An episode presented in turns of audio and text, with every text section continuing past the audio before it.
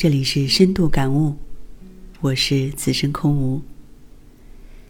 有时我们在沟通的时候，会不自觉的用一些否定式、命令式或上对下的说话方式，例如“你错了，你错了，话不能这么说”，或是“哎呀，跟你说了多少次了，你这样做不行了。”一般来说。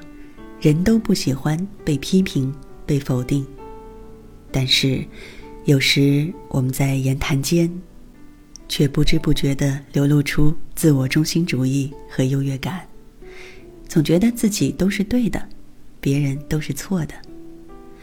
可是有句话说：“强势的建议是一种攻击。”有时候啊，即使我们说话的出发点是好的。可如果讲话的口气太过于强势，不太注意到对方的感受，那对方听起来就会像是一种攻击一样，很不舒服。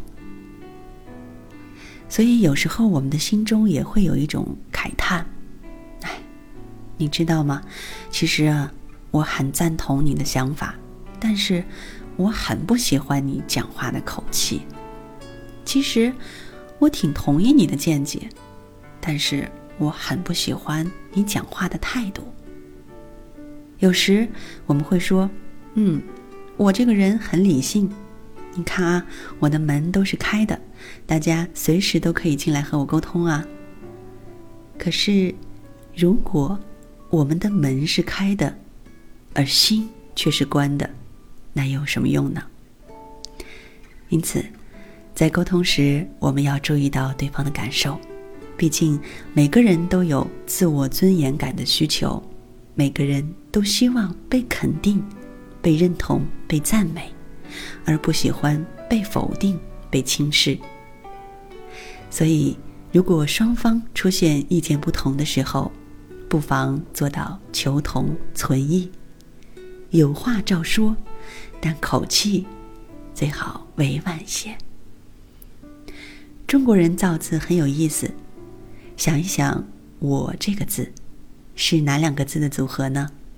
对，是手和歌。我字竟然就是每个人手上都拿着刀剑武器，所以每个人都常做自我防卫来保卫自己。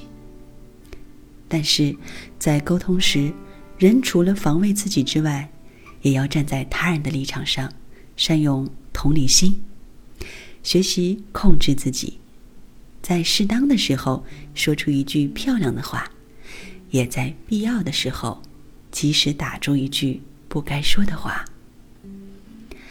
我们啊，可以试着学习，不要急着说，不要抢着说，而是要想着说。不要逞一时口舌之快而后悔，因为说话是没有橡皮擦的。我们不可能再把说过的话擦掉。另外，在人际沟通中，我们要学习情绪忍受力和挫折忍受力。当我们碰到棘手的问题时，要先静下来，不要冲动行事。学习先处理好心情，再去处理事情，免得事情越弄越糟。我们虽然不能控制生命的长度，我们可以控制生命的宽度，我们可以在生活之中学习做更好的沟通，使人际关系更加的和谐，也使我们的生命过得更有意义。